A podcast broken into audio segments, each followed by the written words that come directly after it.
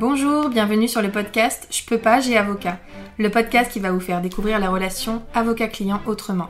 Nous sommes Anaïs Goulpo et Sarah Kébir, avocates associées dans le cabinet Wave Avocat, et notre but avec ce podcast est de rendre l'avocat accessible. Ici, vous trouverez des discussions, des partages d'expériences, voire des confidences, mais aussi des réponses concrètes à vos questions juridiques dans nos domaines. Grâce à un langage adapté, des réponses claires et de la bonne humeur, nous espérons pouvoir répondre à vos questions et inquiétudes et peut-être vous donner une nouvelle vision de l'avocat. Bonjour, aujourd'hui j'ai échangé avec Mélissa Masseron, avocate au barreau de Lyon. Nous avons discuté principalement de la prise en charge des victimes de violences conjugales et des mineurs. Et nous avons également évoqué l'image de l'avocat qui n'est pas forcément conforme à la réalité de notre exercice et qui peut entraîner des difficultés dans la relation que l'on a avec nos clients. Bonne écoute Bonjour Mélissa, merci d'avoir accepté de participer à notre podcast. Bonjour Sarah, bonjour Anaïs, merci à vous. Est-ce que tu veux dire quelques mots pour te présenter? Ok, euh, donc je suis Mélissa Masseron, je suis avocate au barreau de Lyon et j'exerce euh, à mon compte en, euh, en droit pénal et en droit des mineurs. Donc une matière que nous ne pratiquons absolument pas et qui, est, qui a beaucoup de spécificités.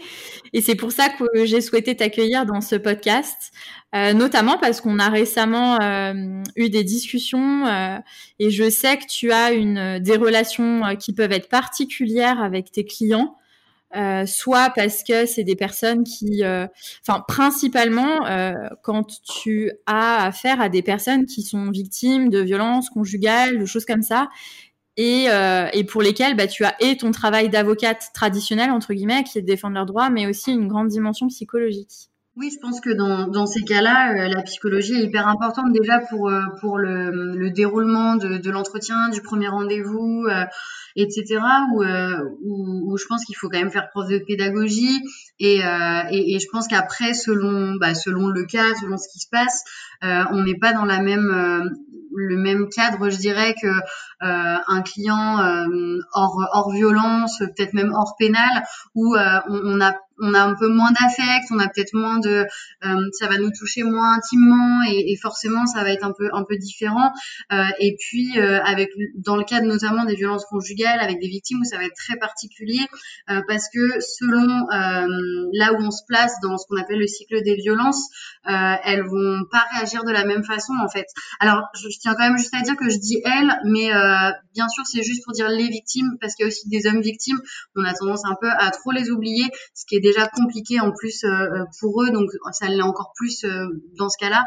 mais donc oui, je pense que vraiment la psychologie est hyper importante et et j'hésite pas, à, outre les formations que je peux suivre, etc., à, euh, en parler avec, euh, notamment avec une amie euh, qui est psychologue et qui connaît bien aussi ces, ces, ces difficultés-là, qui gère à la fois des auteurs et des victimes, et où, où du coup, bien sûr, en respectant le secret professionnel, elle peut attirer mon attention sur certains points ou sur certains positionnements où il faudra mieux euh, par exemple sur tel point, euh, être plutôt dans l'écoute et que la personne euh, puisse au moins s'exprimer là-dessus, etc.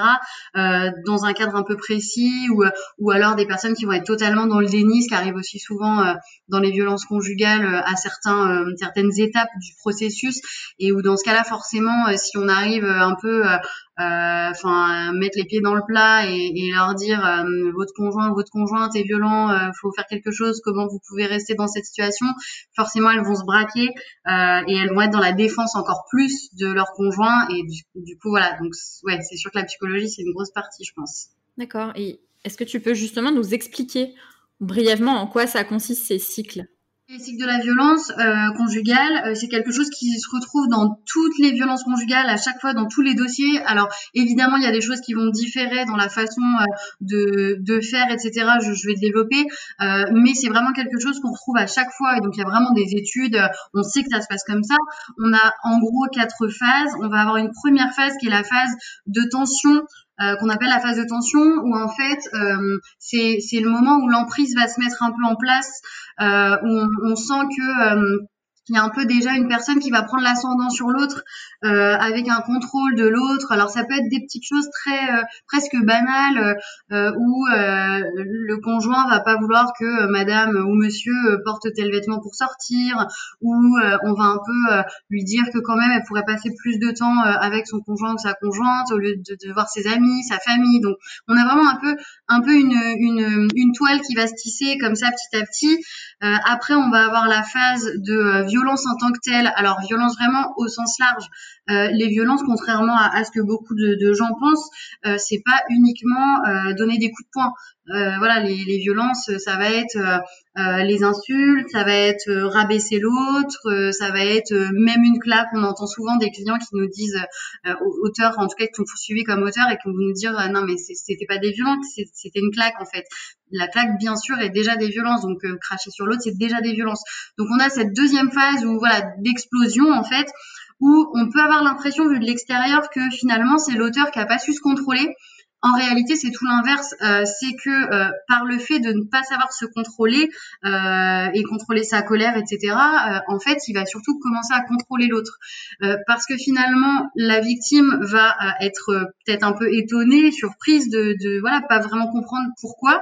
Elle va se questionner, elle va essayer d'apaiser les choses. Et là, on passe dans la troisième phase en fait une phase où euh, l'auteur des violences va euh, expliquer les choses. Pourquoi est-ce qu'il s'est énervé? Et alors souvent ça va être euh, euh, bah oui je me suis énervé, mais tu sais quand même que quand tu fais ça, ça me rend fou. tu sais que t'aurais pas dû faire ça. Tu sais que et où finalement du coup la victime va commencer à se questionner et on va avoir en fait une inversion de la responsabilité et, et c'est là où en fait toujours les, victimes se sentent coupables. Elles vont se dire oui c'est vrai que j'ai peut-être été trop loin, c'est vrai que c'est peut-être de ma faute, peut-être que je j'aurais pas dû dire ça, faire ça. Enfin, euh, et ensuite on a la dernière phase qu'on appelle la phase de lune de miel, euh, parce qu'en fait c'est là où tout va bien et où en fait l'auteur va essayer de, de, reconquérir la victime, euh, donc par tous les moyens, en étant euh, la personne la plus gentille du monde, par des cadeaux, par euh, un vrai soutien, enfin par finalement une relation normale, enfin un moment qui est censé être un peu un peu classique dans une relation. Et, et donc voilà, et ça, ça, ça piège en fait la victime parce que elle va se dire bah oui, oui, ok, il s'est un peu énervé, mais bon, c'est vrai qu'après quand même c'était c'était vraiment bien, il s'est excusé, et puis voilà, on est passé à autre chose. Et en fait, ce qu'il faut savoir, c'est que ce cycle-là, euh, ça peut être sur euh, une semaine, comme ça peut être sur euh, six mois. Il n'y a pas de règle, mais en tout cas, le cycle a tendance à, alors à se reproduire. Bien sûr, les violences vont toujours en s'aggravant.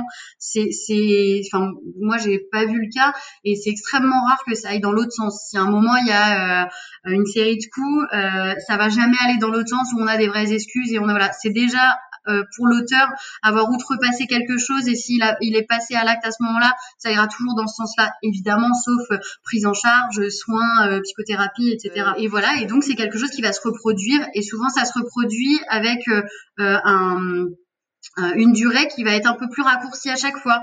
Peut-être qu'au début, ça va être, j'en sais rien, une fois tous les trois ans, et puis finalement après, ça sera une fois par an, et puis après une fois par mois, et après, ça sera quelque chose de très régulier. Donc voilà, on est toujours dans cette logique-là.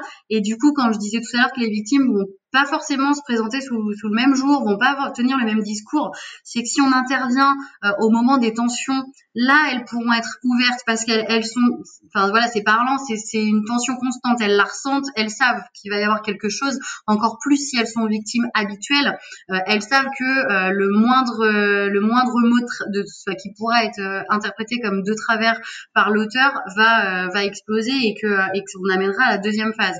Donc à ce moment-là, on peut avoir une discussion avec elles, elles vont être elles vont un peu entre guillemets sortir du déni. On pourra un peu en discuter. Par contre, si on est en pleine lune de miel, euh, on sait que c'est pas la peine. D'ailleurs, on va rarement les rencontrer à ce moment-là. Euh, parce que tout va bien dans leur couple, leur leur conjoint ou leur conjointe est vraiment la plus géniale et, euh, et non non c'était c'était rien du tout. Et on le voit très souvent au tribunal correctionnel où euh, finalement on a une victime qui est présente mais qui dit bah non mais moi je voulais retirer ma plainte ou j'ai retiré ma plainte. Euh, et du coup non non moi je on, on, est encore ensemble on vit ensemble moi je veux pas qu'il soit condamné et, et, ce qui en fait du coup malgré elle démontre qu'on est totalement dans des violences conjugales et que, et que c'est quelque chose de, de très intégré le couple et que le couple fonctionne comme ça, les, deux du coup. Justement, c'est une question que j'allais te poser. Euh, j'allais te demander si quand tu as une personne qui vient te voir et qui est sur les phases de, les phases de tension, violence, euh, concrète et effective. Est-ce que tu as systématiquement un point d'arrêt de toutes les démarches et de la procédure puis la personne qui va revenir te rencontrer, te recontacter six mois après, puis réarrêter jusqu'au moment où ça va tellement s'être accéléré qu'il y a un point de non-retour. Et là, la personne finalement est prête à, aller au bout de sa démarche et, parce que ça devient euh, intolérable. Est-ce que tu as un ordre d'idée? J'imagine que c'est très individuel, mais euh, toi, dans ton exercice, combien de temps ça a pu durer cette phase-là de euh, la personne qui vient te voir une fois pour juste prendre un renseignement et jusqu'à ce qu'elle soit prête à vraiment aller au bout de, défendre ses droits, de se préserver? Alors, comme tu dis, ça dépend vraiment énormément des cas. On a des personnes qui, qui vraiment ont compris, euh, alors c'est difficile de dire comprendre, c'est pas le bon terme, mais qui vont réaliser petit à petit que euh, il y a un vrai problème et qui vont du coup en effet être vraiment dans plutôt vers la sortie, j'allais dire, donc euh, en, se disant petit à petit parce qu'elles ont aussi du soutien extérieur, euh, que ces liens-là n'ont pas été coupés, ce qui pourtant fait partie notamment de l'emprise. Hein, c'est le but, on va couper la personne pour qu'elle se sente finalement seule, euh, ce qui va aussi être dans le, le fait de rabaisser l'autre constamment, ou au final, si les victimes viennent rarement nous voir ou à un certain moment, c'est finalement elles, elles vont se dire bah j'ai quand même de la chance d'avoir trouvé un conjoint ou une conjointe. c'est vrai que je suis nulle, c'est vrai que finalement je mérite un peu ça parce que c'est moi qui me comporte mal. Et donc c'est vrai que euh, euh, voilà, ça dépend à quel stade elle est. Euh, après, oui, très souvent, on va avoir des victimes qui vont, mais même autant sur le côté pénal que le côté euh, famille, euh, euh, juge aux affaires familiales, divorce ou garde des enfants, etc. On a des victimes qui vont venir nous voir, puis finalement qui vont après nous dire, alors soit on arrête la procédure, etc. Ce qui est pas possible en, en, pénal puisque retirer sa plainte, ça, ça ne veut rien dire. Enfin, ça, ça sert à rien dans le sens où c'est le procureur qui a l'initiative des poursuites et qui, en général, dans des violences conjugales, va quand même poursuivre. et comme je disais, justement, le fait de retirer sa plainte va presque être euh, un argument supplémentaire pour dire visiblement on est quand même dans des violences conjugales puisque madame ou monsieur euh, a retiré sa plainte, ce qui est quand même euh, assez significatif.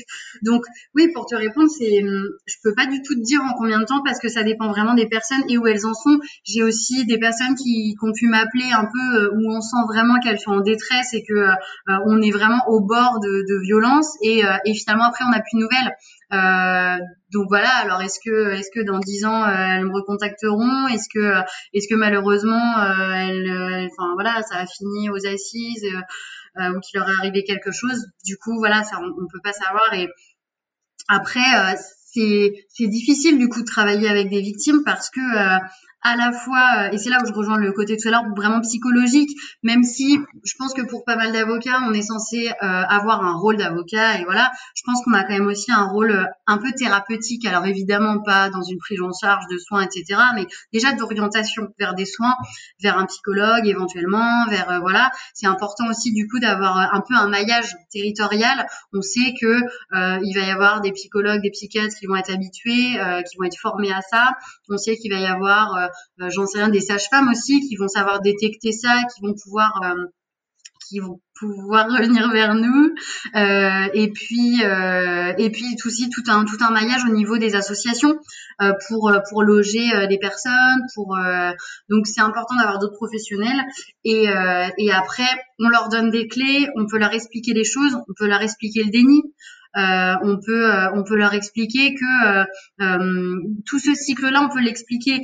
Et même si imaginons elles sont en plein en pleine lune de miel, elles veulent pas vraiment entendre. à un moment, on le dit quand même ça. On, sait comment ça fonctionne et le fait de leur dire, au moins, voilà, on, leur a donné un peu ça. Et un moment, quand elles seront dans la boucle, à un moment où elles sont un peu la tête hors de l'eau, elles peuvent se rappeler de ça et se dire euh, bah c'est vrai qu'en fait ça se passe exactement de la même façon euh, que, que ce que l'avocate a pu dire. Euh, et il y a aussi une autre technique qu'on peut qu'on peut faire c'est quand on est au tout début, qu'elles sont pas du tout prêtes à lancer la procédure, euh, on peut leur dire par exemple de prendre euh, leur agenda ou, un calendrier et de noter, alors en faisant attention bien sûr que ça soit pas découvert, etc. Mais par exemple à mettre un point ou, euh, ou quelque chose comme ça, là où il y a eu des violences.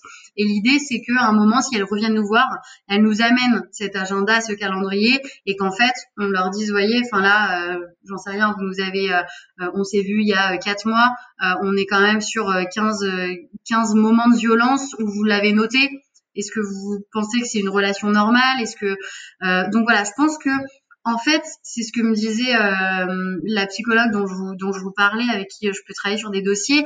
Euh, en fait, il faut se placer vraiment dans ce qu'elles n'ont pas euh, avec le conjoint, la conjointe, c'est-à-dire une vraie écoute bienveillante, quelque chose où on n'est pas en train de leur dire que c'est de leur faute donc en fait, on, on, retire le côté culpabilité. Bah non, en fait, la loi dit ça. Euh, votre conjoint ou votre conjointe a fait ça. Vous voyez, c'est interdit par la loi. C'est pas vous qui le dites, c'est pas moi qui le dis, c'est la loi, c'est comme ça. Déjà, ça leur montre que finalement, euh, il a pas le droit de faire ça ou elle a pas le droit de faire ça, et que du coup, on a ce cadre-là, ça les rassure, ça leur montre que euh, on n'a jamais le droit en fait de commettre des violences, peu importe la raison. Et donc, déjà, ça enlève de la culpabilité et, et ça permet en fait. Le but, je pense que c'est de restaurer un peu l'estime d'elle-même et, euh, et de se dire que, euh, enfin, en ayant un peu plus d'estime, elles auront, alors pas forcément moins peur, mais en tout cas, elles se diront qu'en effet, c'est pas normal et que donc c'est pas de leur faute, euh, qu'elles méritent d'avoir, une relation normale et que du coup, il y a peut-être quelque chose à faire. Après, il y a toute la problématique de la peur et notamment de la peur des représailles. Quand il y a des enfants aussi, forcément, c'est compliqué. Et, euh, et j'ai eu le cas, euh, j'ai eu le cas hier d'une association qui m'a appelé en me disant voilà, on, a une dame, euh, elle est, elle a quitté le foyer en laissant ses enfants. Elle a pas trop peur par rapport aux enfants, etc. Monsieur a pas été violent envers envers eux, mais mais elle, elle a été obligée de partir et finalement là, lui, eh ben a déposé une requête pour demander la garde exclusive. Et, euh, et, elle, elle se retrouve un peu euh, en se disant mais moi je veux pas déposer plainte parce que j'ai vraiment peur et qu'il y a la famille de monsieur qui est derrière aussi. Euh, voilà. Et donc ça, ça va être extrêmement compliqué parce que euh, sur la garde, bah, si elle est partie, elle est pas partie parce qu'elle le voulait, mais parce qu'elle était contrainte. Et en même temps, pendant ce temps-là, c'est du temps pendant lequel elle ne les passera pas avec ses enfants et que le juge pourrait lui reprocher et que monsieur de toute façon va lui reprocher euh, devant le juge. Donc c'est des situations compliquées parce qu'à la fois il faut porter plainte et c'est ça qui lance l'enquête et c'est comme ça que la justice est au courant et en même temps euh, bah oui mais du coup qu'est-ce qu'on fait au quotidien quand euh, il faut se cacher quand euh, et ça du coup c'est hyper compliqué. Il y a une très grande partie de ton travail finalement qui ne se voit pas et qui est en amont de, de, ce qui va être vraiment saisir un juge, déposer plainte, suivre une enquête. Ouais. ça semble assez considérable, tout cet aspect-là de prise en charge de ton client, comment tu arrives à, garder euh, le recul nécessaire pour... Euh, parce que finalement, tu rencontres des personnes qui peuvent être en détresse. Toi, tu es avocate, tu peux pas les forcer à poursuivre, à engager des démarches. Et comme tu disais, j'ai l'impression que tu essayes de semer des petites graines pour faire en sorte que un jour peut-être ça trouve un écho. Est-ce que tu as, assez de recul ou est-ce que parfois, quand même, c'est tu, tu, te retrouves un peu euh, la tête dans le guidon? Euh, un peu des deux, je pense. En effet, je vois vraiment ça comme ça, on donne des petites clés, des petites graines et on espère que ça va prendre. Euh, je pense que déjà en parler, ça, ça voilà, ça m'aide beaucoup. Donc euh, à, à, des confrères, à des consoeurs, où on peut échanger sur des dossiers, ça va un peu nous, on peut partager ça, donc ça déleste un peu d'un poids. après, je pense que on n'est pas magicien comme on a l'habitude de, dire, euh, c'est-à-dire qu'on peut pas dire à la place des gens, euh, on peut essayer de les sauver, mais à un moment il faut que les gens, euh, enfin, on peut sauver que soi-même. Alors c'est bien d'être là, on peut, on peut, voilà, on peut m'appeler, on peut, mais c'est pas moi qui vais déposer plainte à la place des personnes, c'est pas moi qui, c'est leur vie quoi. Et du coup c'est vrai que ça c'est un peu je trouve qu'aujourd'hui, malheureusement, alors on parle beaucoup des violences conjugales, ce qui est très bien, mais euh, je trouve qu'on confond euh, le fait de dire que les victimes sont responsables de ce qu'elles subissent et qu'elles sont responsables de ce qu'elles en font en fait. Et, et je trouve que ça c'est très compliqué parce qu'à partir du moment où la victime comprend que donc elle a été victime, ok ça c'est acquis, elle a eu ce statut, ce statut-là même même si on parle hors hors pénal, hors juridiction, euh, elle a compris qu'elle était victime, qu'il y avait un auteur et qu'elle était victime. Mais à un moment euh, rester dans cette phase de victime, c'est pas ça qui va la faire avancer. Ce qui va la faire avancer, c'est de se dire ok, qu'est-ce qui fait euh, qu'à un moment euh, j'ai attiré tel type de personne? Qu'est-ce qui fait que je suis restée dès le début? Alors bien souvent, les assos vont tout de suite dire c'est l'emprise. Je suis pas d'accord sur le fait qu'on n'attire pas forcément euh, l'emprise. Elle se fait petit à petit. Elle se fait pas avant même de rencontrer la personne. Je pense qu'on est souvent euh, sur des personnes qui vont déjà à la base avoir pas forcément une bonne estime d'elles-mêmes. Et ça, enfin, on, en rencontre énormément. Et bien sûr, c'est pas du tout un reproche parce que parce que c'est comme ça. La vie a fait qu'elles ont pas forcément une estime d'elles-mêmes, euh, hommes ou femmes. Et et donc finalement c'est presque facile d'instaurer le bah t'as vu t'as de la chance que je sois là quand même et que je sois que je veuille bien rester malgré euh, bah, malgré que tu sois vraiment nul et moche et, euh, et c'est vraiment ça en fait qui se passe et ce qui se dit. Donc finalement, je pense que euh, c'est hyper important de pouvoir les rassurer là-dessus et les orienter. Les orienter, mais du coup les responsabiliser en leur disant bien sûr que c'est pas de votre faute, mais l'important c'est que vous ne retombiez pas là-dedans. Alors ça, ça veut dire qu'elles ont déjà fait une grande partie du chemin. Sinon, bien sûr, elles sont pas prêtes à l'entendre, elles vont entendre fautif parce que c'est ce qu'elles ont toujours entendu dans leur relation.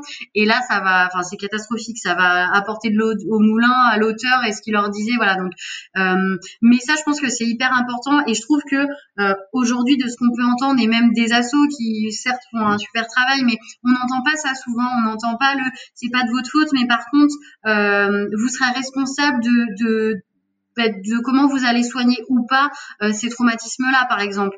Et on voit souvent des personnes qui vont alors ça va mal se passer, il y aura des violences, et puis elles vont rattirer quelqu'un d'autre qui sera en effet quelqu'un de violent, et en fait comme ça elles vont enchaîner, euh, alors je dis enchaîner, mais ça peut être des années bien sûr, mais euh, tout, toujours le même type de profil. Et là on sait en psychologie que quand on est dans des schémas répétitifs de violence, c'est qu'en fait il y a bien souvent il y a quelque chose qui n'a pas été euh, soigné, enfin j'aime pas utiliser le mot soigné, mais qui n'a pas été traité, et donc en fait on, est toujours dans ce même schéma jusqu'au moment où psychologiquement inconsciemment, euh, on arrive à comprendre euh, pourquoi on est là-dedans et à traiter ça. Et, alors ça, voilà, ça marche, ça se fait par l'orientation. Euh, on peut pas forcément le comprendre sans, une aide psychologique. Après, voilà, il y a aussi des psychothérapies qui vont pas fonctionner parce que tout le monde n'est pas accessible à ça au niveau. c'est pas intellectuel, mais c'est il y a des personnes qui sont beaucoup trop dans le déni. et, le déni, il est pas là pour rien. S'il s'installe, c'est que la personne serait pas capable de, de, de surmonter ça en fait. Est-ce que tu vois d'autres choses à dire par rapport à ça ou est-ce que tu veux qu'on bascule sur les mineurs? Non, ouais, à part que, je trouve qu'on devrait vraiment mettre beaucoup plus en place d'autres euh, éléments euh, au niveau sociétal, euh, par exemple, alors c'est très bien de parler des violences conjugales, mais très souvent quand on a des auteurs de violences, euh, ils se considèrent pas du tout comme auteurs de violences conjugales parce qu'au final on sait pas vraiment ce que c'est. C'est ce que je disais tout à l'heure sur les violences. Euh, pour beaucoup de personnes, euh, des violences c'est des coups de poing et, et d'ailleurs sur les mineurs c'est pareil. Hein. Il y a aussi un peu ce pour le coup, le patriarcat rejoint un peu le côté euh, on est parents, on a donné la vie, on a tous les droits sur nos enfants.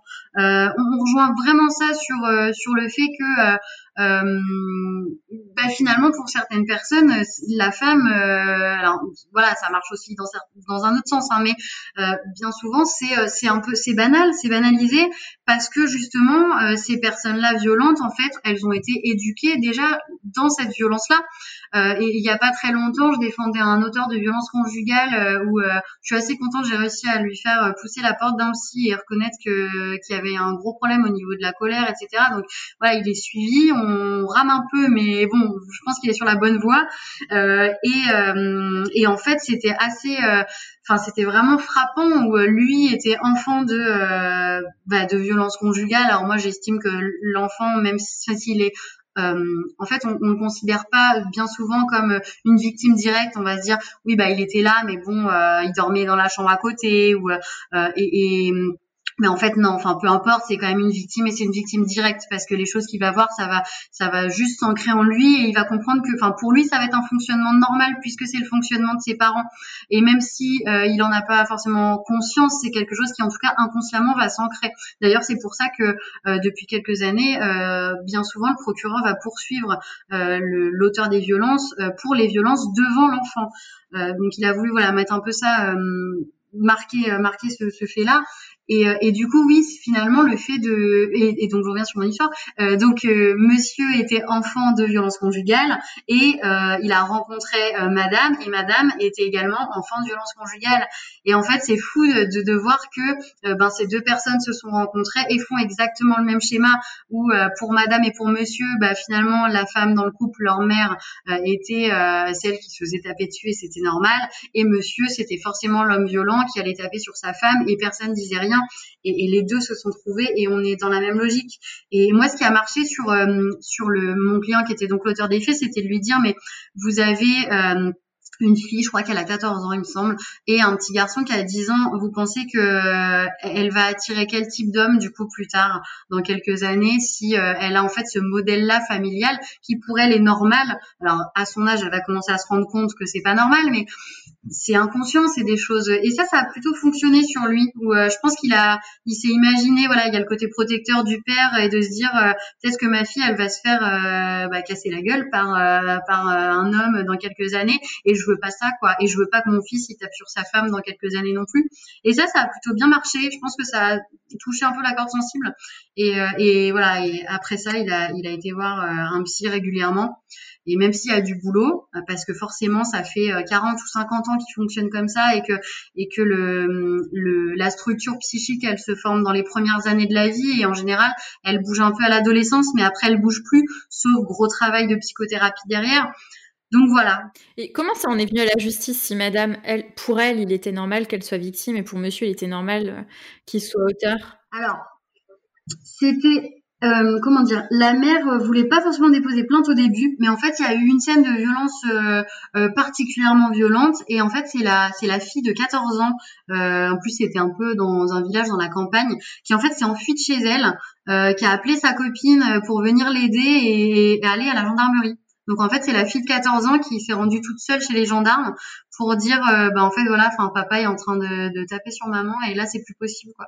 Euh, et donc c'est ça qui a lancé l'affaire. Madame au final après a déposé plainte et, euh, et, et, a lancé une, une, enfin une, euh, elle est en instance de divorce.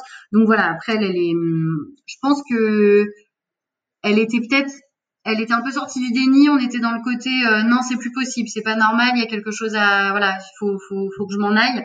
Euh, et en même temps, il y a les enfants qui font que bien souvent on a ce euh, bah oui, mais il y a les enfants, donc euh, bah ouais, mais non en fait. Enfin, les enfants, c'est vaut mieux avoir des parents séparés, même si voilà, c'est peut-être un peu traumatisant et que c'est pas facile, plutôt que de voir ses parents qui vivent sous le même toit, mais où on a des violences quotidiennes, des insultes, des menaces. Ça peut sembler un peu paradoxal de l'extérieur parce qu'on pourrait se dire, dans la mesure où il y a les enfants, il faut les préserver et faire le nécessaire pour que les violences s'arrêtent, alors que d'après ce que tu expliques, c'est plus souvent dans la mesure où il y a les enfants, il faut préserver la famille.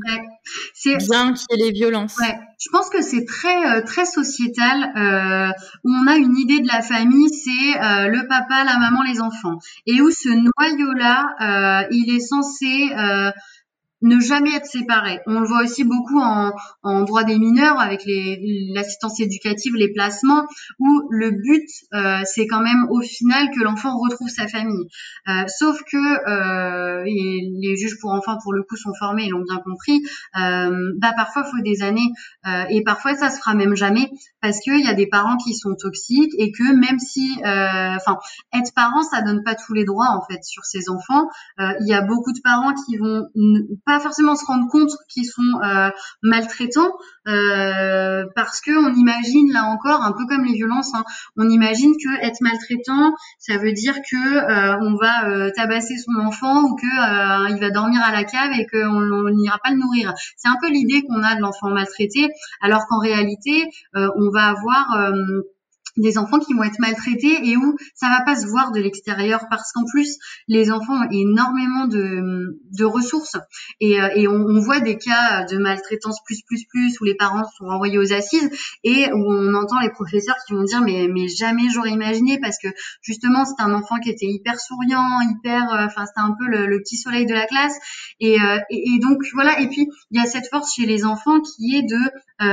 toujours prendre la défense de ses parents mais parce que c'est normal parce parce que c'est ses parents et parce que sans ça, c'est impossible de se mettre contre ses parents. Euh, déjà quand on est adulte, ça c'est compliqué. Euh, donc quand on est enfant, c'est voilà, on a été élevé par eux, on a été éduqué, on a été aimé par eux. Euh, et puis un, parent, il est pas maltraitant à 100%. Euh, même le parent le plus maltraitant, il y a des moments où finalement il va être on va dire un parent normal, alors j'aime pas utiliser le mot normal, mais où, l'enfant en tout cas va pouvoir interpréter des choses comme étant euh, des, des, moments de tendresse, des moments de gentillesse, des moments de bienveillance, euh, et donc finalement il va un peu hum, se faire son interprétation, un peu avoir l'image de la famille un peu parfaite et, et, pas forcément être conscient de ce qui se passe. Et puis on, a aussi le déni, même si chez les enfants, euh, je pense que c'est quand même beaucoup moins courant parce que très souvent, ils, enfin, ils vont à l'école, ils commencent à se rendre compte que, euh, par exemple, sur l'inceste, euh, ça se voit beaucoup ou dans les écoles, on, on, on, commence à se rendre compte que bah ah bah non apparemment ça se fait pas vraiment dans les autres familles. Enfin en tout cas il y a vraiment euh, même si c'est encore très très tabou, mais on, on, se rend compte assez rapidement en grandissant que euh, il y a des choses qui sont pas normales et donc c'est peut-être qu'il faut faire quelque chose comme dans, dans l'histoire que je vous ai racontée où on a euh, la fille de 14 ans qui va chercher les gendarmes, c'est que elle sait que c'est pas normal et qu'il faut euh, qu'il faut faire quelque chose.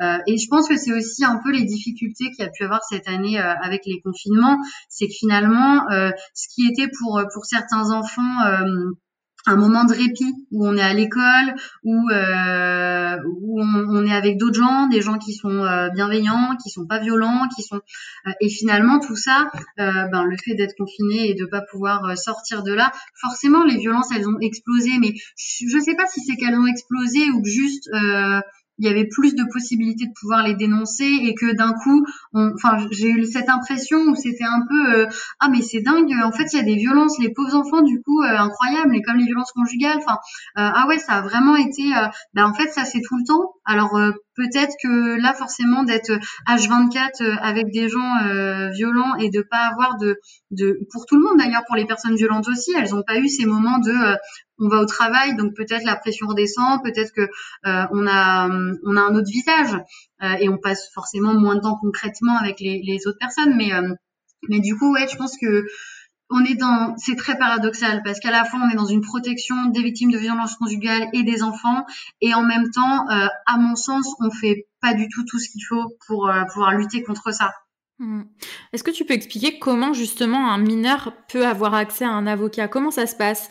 La prise en charge d'un mineur, parce que autant une personne qui est victime ou auteur, euh, une personne majeure euh, va t'appeler prendre rendez-vous, il n'y a pas de souci. Un mineur, comment ça se passe concrètement? Alors, les mineurs, euh, bien sûr, déjà peuvent avoir un avocat, c'est sûr, et il sera qu'à eux. C'est-à-dire qu'il y a les mêmes obligations pour nous de secret professionnel euh, qu'on leur explique. Euh, et euh, alors ça dépend si on est en pénal ou en assistance éducative, mais dans tous les cas, si on est l'avocat du mineur, on n'est pas l'avocat d'un des parents en même temps. C'est pas possible. à part bien sûr s'il est victime, qu'on est au pénal, là il n'y a pas de souci, il n'y a pas de conflit d'intérêt entre les parents et, l'enfant. Donc voilà.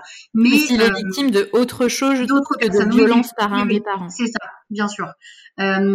Alors après pour les mineurs pour nous contacter, soit ils le font euh, tout seuls, ce que je pense rare, soit euh, ils le font parce qu'en fait il y a des permanences, notamment à Lyon, y a ça fait 30 ans qu'existe la permanence euh, mercredi, je vais en parler à mon avocat. Et, et en fait c'est voilà les mineurs peuvent venir euh, peuvent prendre rendez-vous et peuvent venir euh, au sein de l'ordre et rencontrent des avocats qui font du droit des mineurs et, euh, peuvent nous expliquer leur situation. Ça peut même être, c'est pas forcément évidemment lancer une procédure, etc. Ça peut même être juste, voilà, mes parents divorcent et je, je me sens pas bien. Qu'est-ce que qu'est-ce que je fais? Qu'est-ce que voilà. Donc on va être bien sûr sur de l'écoute, sur du conseil juridique adapté. donc voilà, il y a ça. Il y a aussi, ça peut passer par le juge. Par exemple, sur les auditions euh, de mineurs dans le cadre du juge aux affaires familiales, quand euh, les parents euh, bah, justement vont divorcer ou qu'il y a une question sur les droits de visite de l'enfant, on peut avoir un, autre avocat qui va, un avocat du père ou de la mère, qui va demander à ce que les enfants soient entendus. Et dans ce cas-là, nous, on peut être désignés Comme ça, en plus, on est totalement neutre. C'est pas c'est pas le père ou la mère qui nous a désigné. Euh, on peut être désigné par euh, par le bâtonnier. Et, et dans ce cas-là, on va prendre contact avec l'enfant, le recevoir au cabinet. Moi, ce que je fais en général, c'est que bah, évidemment, c'est un majeur qui va l'accompagner souvent la mère ou le père. Et euh, au début, j'explique la situation globale avec tout le monde euh, dans la même pièce, dans mon bureau. Et après, je fais sortir euh, les parents et on est juste avec avec l'enfant.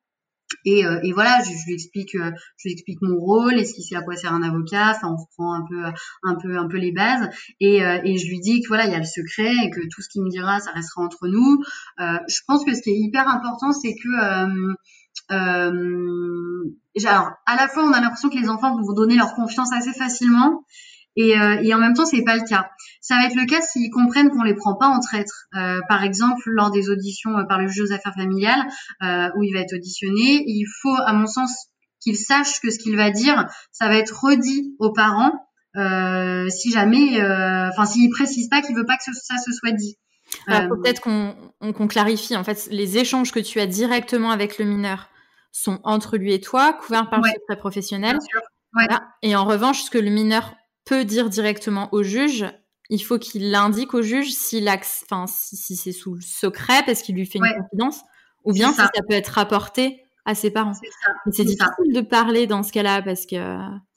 Alors, euh, franchement, en général, les auditions que j'ai pu avoir dans ce cadre-là, euh, une fois qu'ils ont bien compris que c'était quand même dit, il y a une sorte de courage en fait du euh, un moment, il faut que je dise les choses. Trop, c'est trop.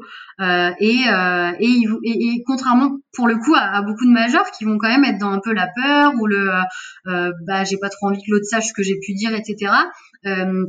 Il y a, y a ouais il y a ce, cette sorte de courage de dire bah non là je suis en face de quelqu'un de neutre. Je pense que ça ils comprennent vraiment que le juge il est il est euh, il est objectif et qu'en même temps euh, il est là dans le dans leur intérêt aussi. Et, euh, et ça en général ils le comprennent assez bien. Et du coup ils vont se livrer un peu plus facilement. J'ai j'ai jamais vu de de choses qui finalement n'étaient pas répétées au juge et, où l'enfant n'était pas d'accord pour que ça soit euh, écrit. Et de façon pratique, euh, on est bien d'accord que le mineur ne paye pas les frais d'avocat. Bien sûr.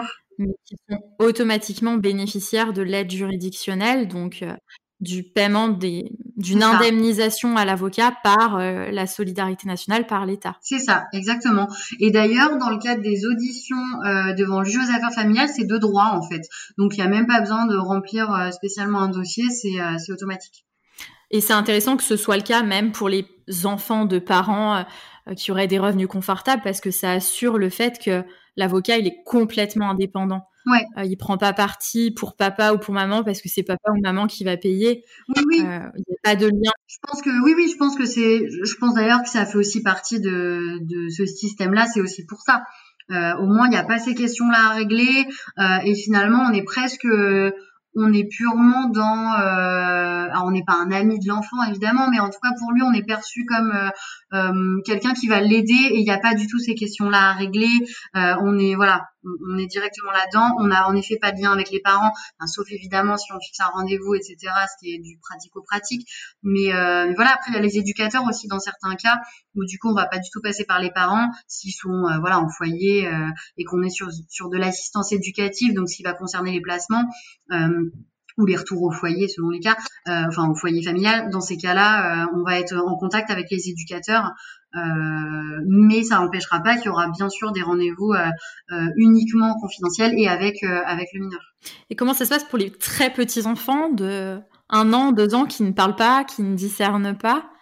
C'est Alors, c'est du coup tu donnes un avis objectif dans la défense supposée de ses intérêts? Comment ça ouais. En fait, contrairement euh, aux mineurs euh, qu'on va qu'on va appeler discernants, euh, c'est-à-dire qui sont capables de comprendre ce qui se passe, éventuellement les enjeux, qui vont être capables de parler de la situation, etc., euh, et qui est, qui est fixé légalement, et, et, où nous on va écrire au juge après pour dire je l'ai rencontré, il est capable de discernement, il n'y a pas de souci, vous pouvez l'entendre en fait, dans les cas des, mineurs très jeunes, qui, voire qui parlent pas, euh, il y a un administrateur ad hoc qui va être désigné par le bâtonnier, qui en fait lui va représenter directement les intérêts de l'enfant et qui va désigner un avocat puisque pour qu'on puisse directement le rencontrer, enfin pas le rencontrer, mais euh, avoir pour client, en fait, c'est un peu compliqué.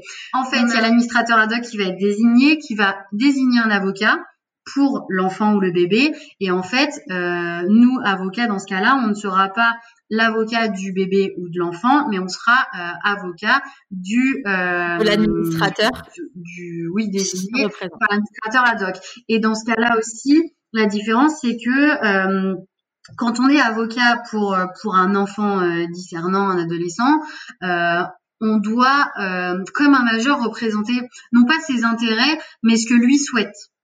Par exemple, si on a euh, un enfant qui veut retourner au domicile de ses parents, qui est, euh, qui est en foyer, et lui, ce qu'il veut, c'est retrouver ses parents. Euh, on va aller dans ce sens, on va plaider dans ce sens, même si nous, en tant que voilà, en tant qu'adulte, etc., on, on saura peut-être que son intérêt est pas forcément de retourner chez ses parents. Mais, euh, mais voilà, c'est notre travail. On s'engage à ça de la même façon que pour un majeur. Si on a un majeur qui nous dit, euh, alors je pense au pénal, mais euh, non, c'est pas moi qui ai volé telle chose, on va pas aller plaider. Bah, je pense qu'il y a des doutes quand même. Enfin, voilà, on, forcément, on va, on va aller dans son sens. C'est la même chose pour ce cas-là. Par contre, si on est euh, désigné par l'administrateur ad hoc, là, évidemment, on a en face bien souvent un bébé ou un petit enfant. Dans ce cas-là, en fait, on va aller dans les intérêts euh, du, dans l'intérêt du de l'enfant. D'accord. Et de toute façon, on suit ce que nous demande l'administrateur ad hoc. Hmm. Donc, il n'y a pas de distinction par rapport à ça entre un majeur et un mineur. Tu expliques euh, euh, quelle est la loi et comment ça devrait se passer. Tu peux conseiller si tu estimes que ce qu'on te demande d'obtenir n'est pas forcément adapté. Mais en dernier lieu, toujours, tu suis les instructions de ton client, qui soit majeur ou mineur. C'est ça. Et après, bien sûr, il y a toujours la, la partie euh, bah, psychologique si jamais on est, euh, par exemple, dans, dans, du pénal et euh, notamment pour des, des, victimes de violences sexuelles ou voilà qui sont enfants.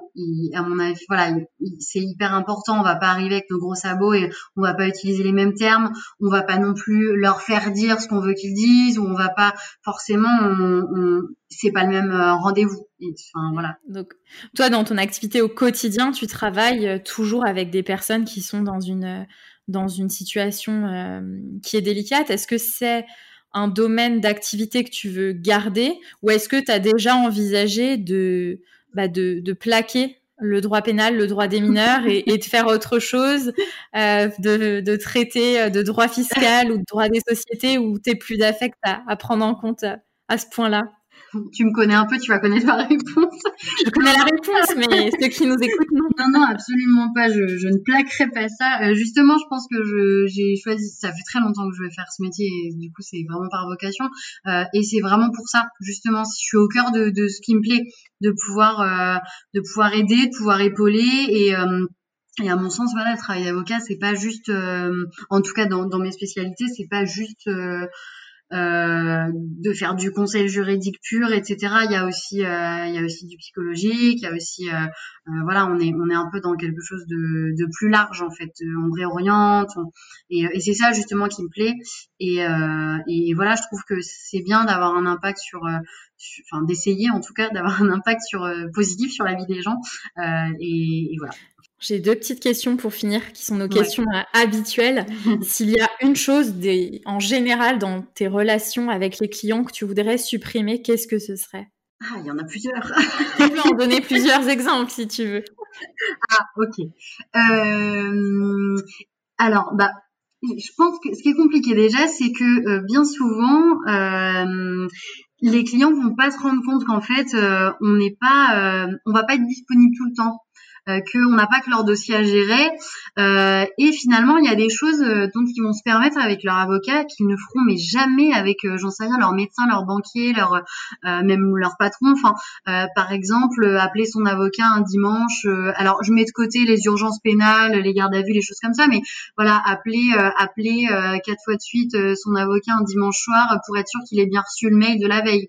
Par exemple, voilà, c'est des choses totalement aberrantes. Ça fait perdre du temps à tout le monde et euh, surtout, je, pense que j'imagine, je comprends bien que ce soit compliqué pour les gens, mais euh, on a euh, on a notre vie à gérer, on a plein de clients qui ont tous des difficultés dans leur vie, et en fait, on peut pas avoir un autre rôle. On n'est pas non plus on n'est pas confident, on n'est pas assistante. Enfin, tu vois, c'est un peu ça c'est compliqué en fait. Je pense qu'ils n'arrivent pas à, nous mettre dans la case. Ok, euh, l'avocat, il est pas là, euh, c'est pas un peu le doudou. On va appeler tous les soirs quand ça va pas et voilà parce que c'est pas gérable. Parce qu'on imagine bien que si on a 200 euh, clients qui sont en difficulté, bah en fait on va partir en burn-out parce que ça va mhm. pas être gérable.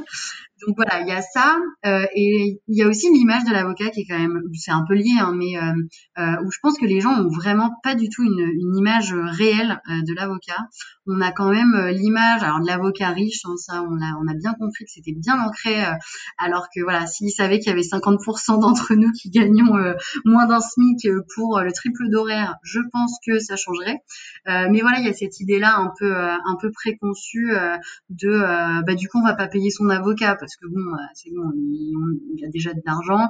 Euh, et du coup, ce, ce culot qui est un peu lié aussi, où c'est vrai que chaque année, on en rigole parce qu'il faut bien en rire pour pas en pleurer. Mais c'est vrai que on a des confrères bien souvent juste avant Noël qui vont nous euh, nous montrer des SMS de leurs clients qui leur ont dit bah désolé je vous paye pas parce que je préfère aller en vacances au ski. Voilà c'est des choses je pense qu'on les voit pas forcément dans d'autres dans d'autres métiers, enfin je sais pas, j'imagine bien aller faire ses courses et dire à la caissière euh, je vous paierai dans deux mois euh, ou, euh, dire à son médecin à la fin de la consultation bah merci c'était sympa, je bah, je vous reviendrai jamais vous payer du coup. allez salut. Enfin voilà, il y a vraiment ce truc là qui est quand même compliqué avec l'argent et où en plus bien souvent les gens qui sont enfin je le dis parce que c'est vrai hein, mais je pense qu'il y a une grosse différence entre les clients qui vont payer leur avocat et les clients qui vont être à l'aide juridictionnelle. J'ai l'impression que ça fixe pas vraiment de de limites euh, et, et, où du coup ils ont l'impression que finalement on va être toujours dispo euh, comme je disais avant et, euh, euh et, et, ils vont un peu s'offusquer quand euh, bah non mais ils nous appellent aussi pour une autre affaire et puis du coup bah oui mais non en fait enfin voilà c'est ça c'est compliqué j'ai l'impression qu'ils pensent qu'on est un peu toujours au bureau et que nous on n'a pas de loyer à payer on n'a pas de charge on a il n'y a pas d'URSSAF il n'y a pas de voilà ça c'est vraiment quelque chose que je changerais parce que forcément c'est un peu ça fait aussi partir presque d'un manque de reconnaissance. Alors on fait pas ce métier pour la reconnaissance, mais mais ça fait plaisir quand on a un merci. Euh, vous m'avez vraiment aidé et, maintenant euh, ça va aller mieux dans ma vie. Euh, si on en a un sur 100, ben, on est vachement content.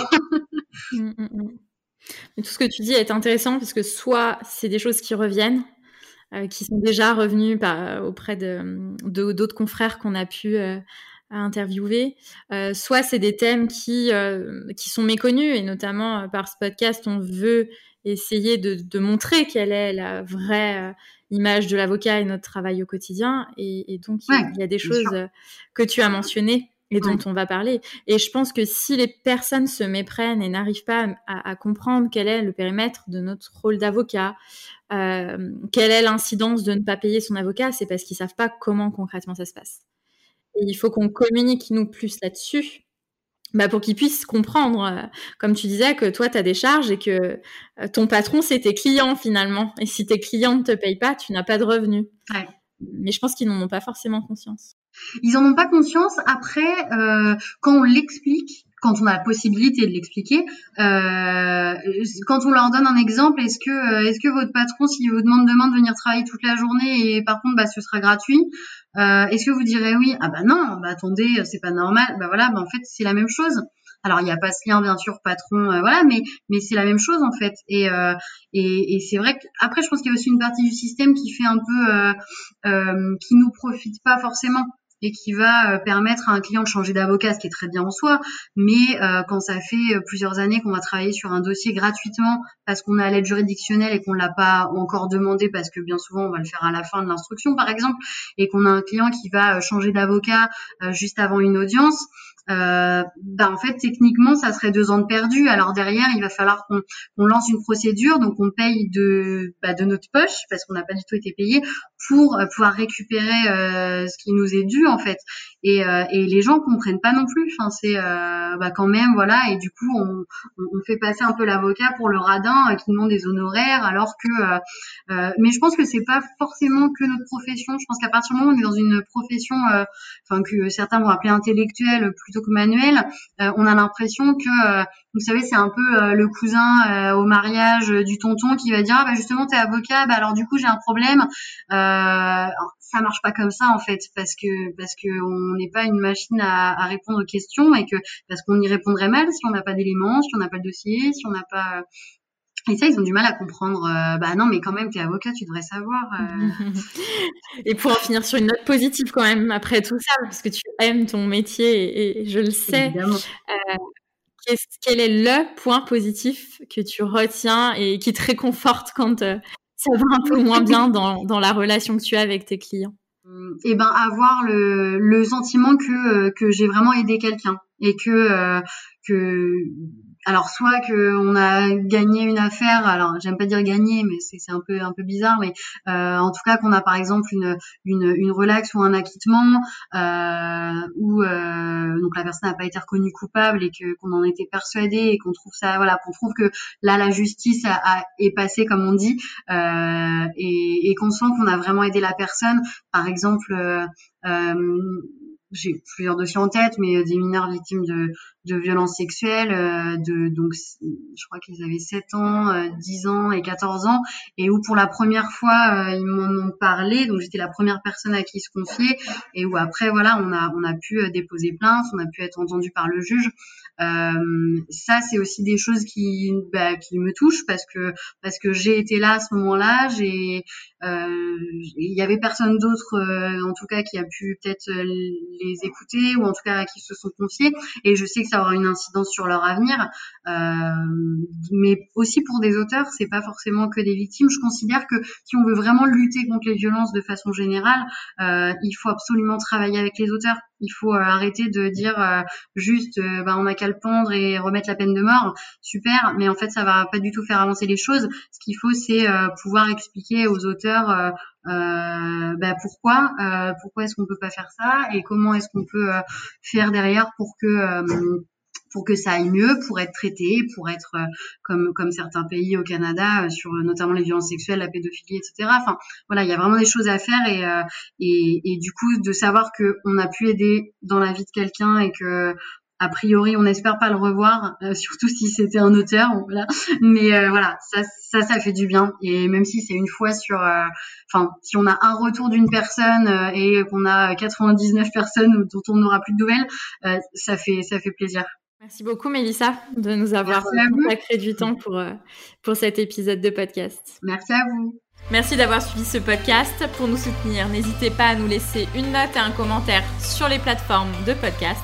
Vous pouvez également nous retrouver sur les réseaux sociaux Facebook, Instagram, LinkedIn et YouTube. N'hésitez pas également à nous laisser vos commentaires et avis. Nous vous laissons tous les liens sur les notes du podcast. À bientôt.